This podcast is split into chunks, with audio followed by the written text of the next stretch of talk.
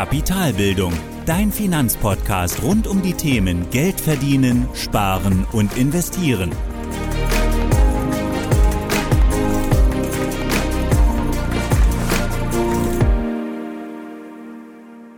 Hallo und willkommen zu einer weiteren Folge meines Podcasts. Ich bin Thorsten von Kapitalbildung und heute sprechen wir über fünf typische Anlagefehler bei deiner Kapitalbildung. Dabei schauen wir uns die fünf unterschiedlichen Anlagefehler an, die aus meiner Sicht am schwersten wiegen. Außerdem versuche ich dir dann zu zeigen, wie du sie vermeiden kannst und warum du sie eben auch vermeiden solltest. Lass uns also direkt starten. Und zwar mit dem heutigen Thema und dabei schauen wir zuallererst einmal auf die Anlegerpsychologie als kurze Einführung, nur zwei, drei Sätze. Und zwar ist es immer wieder so, dass gerade Anleger oder auch ja, Beginner in Sachen Finanzanlagen ähm, immer auch zwischen Angst und Gier stehen. Also zum einen die Angst, Fehler zu machen und die Gier eben auch möglichst viel Rendite zu kassieren oder auch die Angst irgendwie was zu verpassen und trotzdem auch die Gier, doch möglichst viel aus seinem Geld zu machen.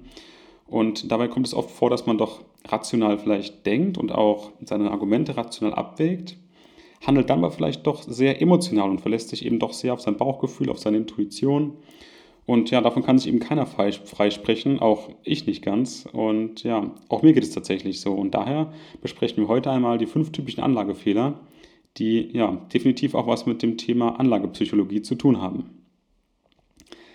Und fangen wir jetzt direkt an mit dem ersten Fehler oder mit dem ersten Anlagefehler, und zwar die Handlungsstarre. Und da muss man sagen, das größte Risiko ist, nicht investiert zu sein. Und ja, ganz klar natürlich. Warum? Weil die Inflation und der Niedrigzins eben nichts für dein Geld macht. Und das ist eben das größte Risiko, das sichere Risiko, das du damit auch eingehst, definitiv dein Geld eben in der Kaufkraft zu senken. Durch die Inflation, durch die, durch die niedrigen Zinsen. Und das ist nicht erst jetzt so, sondern das ist auch schon seit längerer Zeit so und eigentlich immer so gewesen. In, auch beispielsweise in den 80er Jahren, wo es noch 3% Zinsen gab auf dem Festgeld, gab es trotzdem eine Inflationsrate von 5%. Heißt also, Trotz höherer Zinsen gab es auch damals einfach nichts, was deinem Geld geholfen hat, nicht an Kaufkraft zu verlieren. Heute quasi nochmal ein etwas schlimmeres Bild. 0% Zinsen und jetzt aktuell gerade sehr, sehr starke und hohe 4,5% Inflation in den Monaten. Die wird sicherlich auch wieder etwas fallen, vielleicht gleich bleiben, aber definitiv nochmal etwas schlechter als beispielsweise in den 80er Jahren. Aber zu sagen, dass es früher vielleicht besser war, Stimmt vielleicht, was die Zinsen betrifft. Dafür war es aber auch so, dass die Inflation meistens mindestens genauso hoch war, wenn nicht sogar höher. Weil nur mit dieser Inflation kann natürlich auch die Bank rechtfertigen, die auch Zinsen zu geben, logischerweise, auf Grundlage der Geldpolitik, die dort gefahren wird. Und die meisten Menschen haben eben gerade auch eine Tendenz oder eine starke Tendenz zum Nichtstun.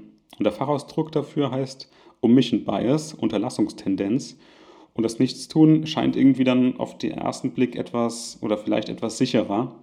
Und was allerdings nur sicher ist bei dem Nichtstun ist, dass dein Verlust sicher ist und zwar durch die Inflation, garantiert. Und der Wunsch ist hier natürlich aber trotzdem, möglichst keinen Fehler zu machen, weil wenn du handelst, machst du natürlich vielleicht einen Fehler, aber der eigentliche Fehler ist das Nichtstun. Und deswegen ist die halbe Miete hier auch schon, diesen Umstand deutlich zu erkennen, dass eben das Nichtstun schon der eigentliche Fehler ist. Und mit diesem Bewusstsein kannst du dann daran arbeiten, eben dir ein Grundlagenwissen aufzubauen. Und mit diesem Wissen, das du hast, mit diesem fundierten Grundlagenwissen, geht vielleicht auch ein Stück weit diese Angst oder das schlechte Gefühl dabei, etwas zu investieren oder etwas falsch zu machen.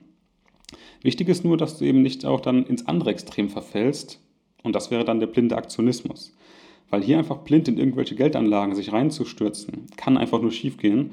Und daher brauchst du hier erst einmal ganz klar definitiv Grundlagenwissen und hier ist auch tatsächlich keine Eile geboten. Also du musst keine Angst haben, irgendetwas zu verpassen.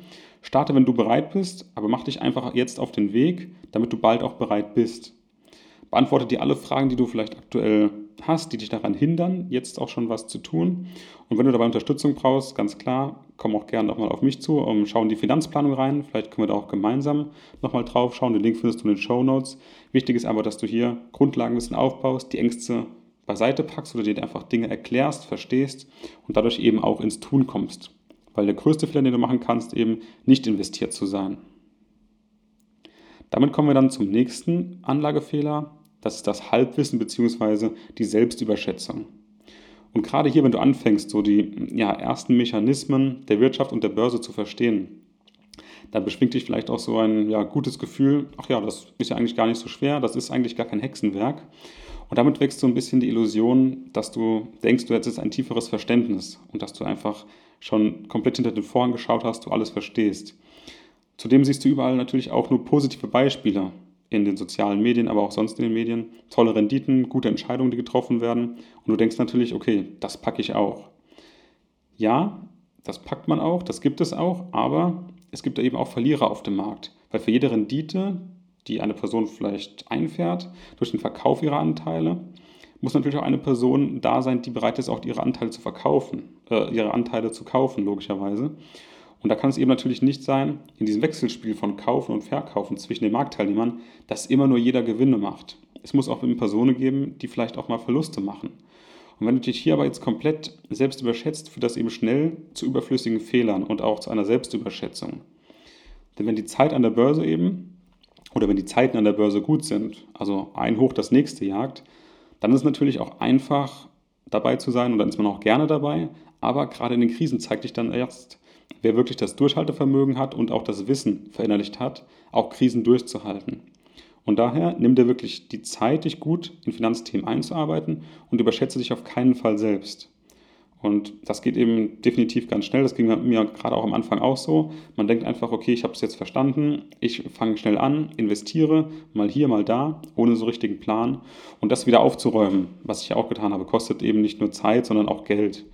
Und seitdem ja, macht es einfach für mich mehr Sinn, auch Finanzen und die Entscheidungen in Sachen Finanzen, die ich treffe, auch immer mit etwas ja, Demo zu betrachten, einfach davon auszugehen, dass ich nicht alles weiß, dass, ich einfach, dass es einfach Dinge gibt, die ich nicht weiß, dass ich eher davon ausgehe, dass ich noch zu wenig weiß. Und ja, auch einfach nicht davon auszugehen, dass du denkst, dass du schlauer als der Markt bist. Das ist schon mal ja, eine gute Basis, um eben mit dieser Selbstüberschätzung umgehen zu können. Damit kommen wir dann zum dritten Fehler, das sind die Opportunitätskosten. Und gerade wenn du hier noch ja, alte Anlagen hast, also Altlasten, dann vergisst man eben oder vergisst du vielleicht auch sicherlich, was dir eigentlich entgeht, während du in diesen Altlasten drinsteckst oder dein Geld in diesen Altlasten investiert ist. Und zu dem Thema gab es bereits auch schon eine Folge, und zwar Folge 27 zum Thema Opportunitätskosten oder zu Kosten generell bei Geldanlagen. Und ein Punkt waren da eben auch die Opportunitätskosten. Und das sind eben die entgangenen Gewinne. Und die sind gerade bei Altanlagen oder Altlasten eben definitiv nicht zu vernachlässigen und aus meiner Sicht auch definitiv einer der fünf Anlagefehler. Denn was ist oft der Fall? Du bleibst einfach in deinen alten Geldanlagen, zum Beispiel dem Bausparvertrag, der privaten Rentenversicherung, dem Riester-Vertrag oder auch dem aktiven Fonds, den deine Eltern vielleicht irgendwann für dich angelegt haben aus der Vergangenheit oder den du selbst mal gekauft hast. Und dabei sagt man vielleicht auch, okay, besser so investiert als auf dem Tagesgeldkonto. Und das stimmt natürlich auch in gewisser Weise oder in den meisten Fällen auch. Aber wenn du dir einmal die entgangenen Gewinne vor Augen führst, also die Opportunitätskosten, dann solltest du eben eigentlich zum Schluss kommen, ganz, ganz häufig, dass es eigentlich Sinn macht, sie zu verkaufen und dann in sinnvolle Anlagen zu reinvestieren. Denn auf 10, 20 oder 30 Jahre gesehen kannst du eben mit einem besseren Investition, vielleicht mit einem breit gestreuten ETF oder auch mit Einzelaktien, eben deutlich besser dastehen. Selbst wenn du jetzt vielleicht Verlust beim Kaufen machst, kannst du eben diesen Verlust auf die 10, 20, 30 Jahre auch locker wieder aufholen. Und es bringt einfach nichts, an einer schlechten Geldanlage festzuhalten. Das hatten wir auch schon in Folge 28 besprochen, was denn eigentlich schlechte Geldanlagen sind. Da kannst du auch gerne nochmal reinhören. Sinnvoller ist es nämlich deshalb, das Geld eben dort rauszuholen und das Geld dann in eine Gutgeldanlage zu investieren und dort eben auch langfristig laufen zu lassen. Auch wenn du dafür kurzfristig einen Verlust hinnehmen musst. Und mein persönliches Beispiel ist immer wieder die private Rentenversicherung, die ich damals mit mehreren tausend Euro Verlust verkauft habe. Aber das Geld habe ich anschließend wieder reinvestiert, nachdem ich eben meinen Finanzplan erarbeitet habe, dann wieder investiert in eine sinnvolle Geldanlage. Und jetzt bereits nach wenigen Jahren ist es eben so, dass dieser Verlust von damals vom Verkauf schon wieder ausgeglichen ist und das Geld soll eben dort noch weitere 30 Jahre investiert bleiben. Also ich bin jetzt schon im Plus und jetzt ist es eben so, dass das Geld noch dort weiter investiert sein soll. Und deshalb sei bereit und trau dich auch, alte Zöpfe abzuschneiden. Es lohnt sich definitiv, sofern du eben einen Plan für die neu gewonnene Liquidität hast. Also du musst natürlich auch, wenn du das Geld verkaufst, auch wissen, was mache ich denn damit? Habe ich einen Plan dafür? Weil es dann einfach auf dem Konto liegen zu lassen, da kommen wir wieder zum Thema Handlungsstarre, das bringt natürlich auch nichts. Also wenn du einen Plan hast und weißt, wohin das Geld soll, trau dich ruhig, das zu verkaufen. Nimm auch ruhig die Verluste hin und geh dann hin und investiere es neu in sinnvolle Geldanlagen. Damit kommen wir dann zum, zum vierten Anlagefehler, das ist die Kurzfristigkeit. Und hier ist es so, dass beim Vermögensaufbau, dass es da eben extrem wichtig ist, auch immer langfristig zu denken. Deswegen sage ich auch immer langfristiger Vermögensaufbau. Lass dich daher nicht kurzfristig beeinflussen von beispielsweise Trends oder kurzfristigen Marktbewegungen. Und auch deine Betrachtungen der Vergangenheit sollten eben möglichst lange sein, um daraus die Zukunft zu prognostizieren. Weil du kannst einfach nicht beispielsweise aus einem Jahr Marktgeschehen die nächsten 30 Jahre fortschreiben. Das geht nicht. Seid einfach dessen bewusst, dass es für den Vermögensaufbau eine langfristige Betrachtung und auch Denkweise braucht. Und deshalb macht es aus meiner Sicht auch aus meiner Sicht auch einfach keinen Sinn, kurzfristig ein paar Euro mit beispielsweise neuen Neobrokern am Markt zu sparen. Denke lieber langfristig und frage dich, wo du dein Geld lieber anlegen möchtest. Beim Neobroker, den es vielleicht seit drei, vier, vielleicht sogar fünf Jahren gibt, oder bei einer renommierten Direktbank, die es schon seit zig Jahrzehnten gibt. Und meine Wahl fällt da ganz klar auf die Direktbank, die vielleicht etwas teurer in ihrer Transaktion oder in ihren Transaktionskosten ist, in ihren Ordergebühren, aber mir aber einfach das Gefühl gibt, in drei Jahren nicht vielleicht wieder passé zu sein, weil es eben so viele neue Konkurrenten am Markt gibt. Außerdem musst du dir einfach bewusst sein, dass wenn du mit einem Neo-Broker arbeitest, dass diese Transaktionskosten jetzt gerade so extrem günstig sind.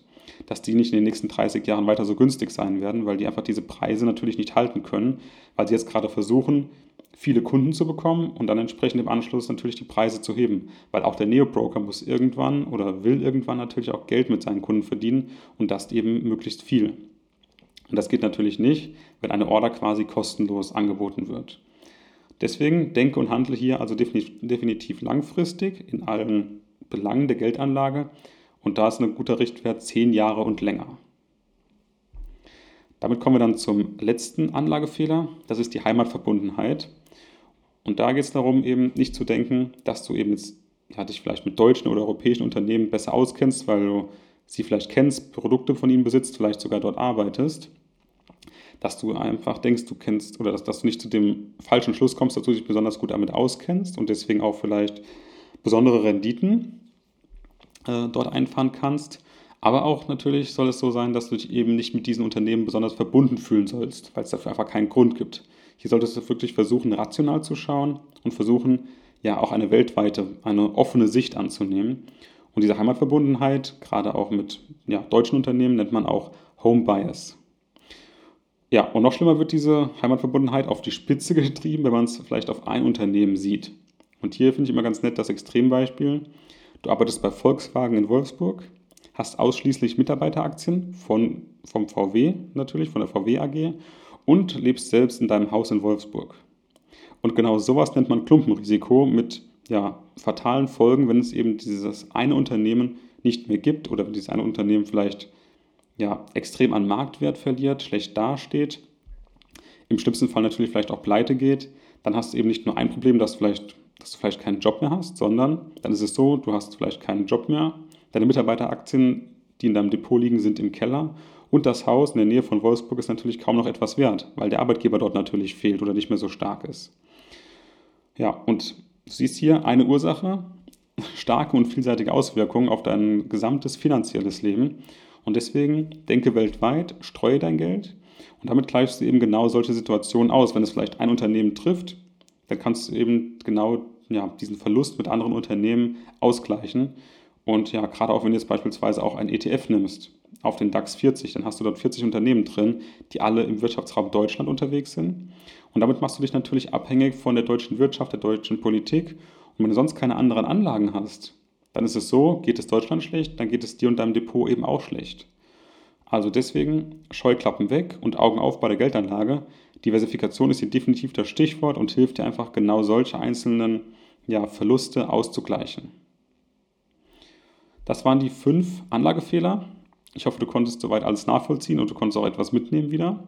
Das war es nämlich mit der heutigen Folge. Und auch heute gibt es wieder ein passendes Zitat zum Abschluss. Diesmal von Molière, seines Zeichens französischer Dramatiker. Und das Zitat lautet wie folgt. Wir sind nicht nur verantwortlich für das, was wir tun, sondern auch für das, was wir nicht tun.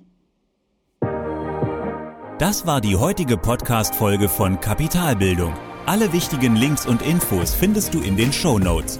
Hast du Lust auf noch mehr hilfreiches Finanzwissen? Dann folge Kapitalbildung auf Facebook und Instagram oder besuche die Website www.kapitalbildung.org.